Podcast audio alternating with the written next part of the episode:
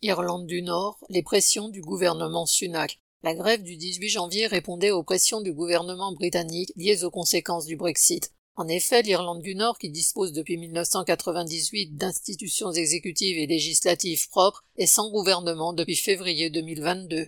Le DUP, le principal parti unioniste, c'est-à-dire favorable au maintien de la province au sein du Royaume-Uni, a alors refusé de gouverner le pays en tandem avec le Sinn Féin, le principal parti nationaliste qui, lui, est favorable au rattachement de la province à la République d'Irlande.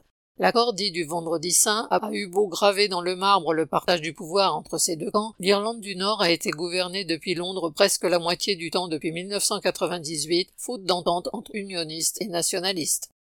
En 2022, c'est le protocole nord-irlandais du Brexit introduisant une barrière douanière en mer d'Irlande au sein même du Royaume-Uni et non entre l'Irlande du Nord et République d'Irlande qui a conduit les unionistes à claquer la porte du gouvernement de la province car ils y voient un pas vers une Irlande réunifiée, leur pire cauchemar. Le gouvernement britannique a prétexté de cette carence au sommet pour refuser des augmentations aux agents du service public. Il a promis qu'il débloquerait 3 milliards pour les finances publiques et 600 millions pour des revalorisations salariales, mais à condition que le DUP accepte de revenir gouverner avec le Sinn Féin avant le 18 janvier, ce que le DUP a refusé.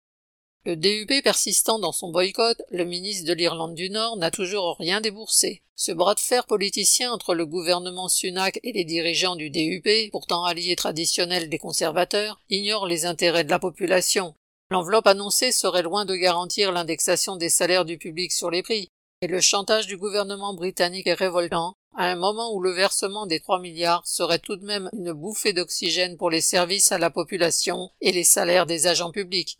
Lundi 29 janvier, le DUP a dit avoir enfin trouvé un accord lui permettant de reprendre sa place au sein du gouvernement nord-irlandais. Mais à l'heure qu'il est, le ministre de l'Irlande du Nord n'a toujours rien déboursé. TH.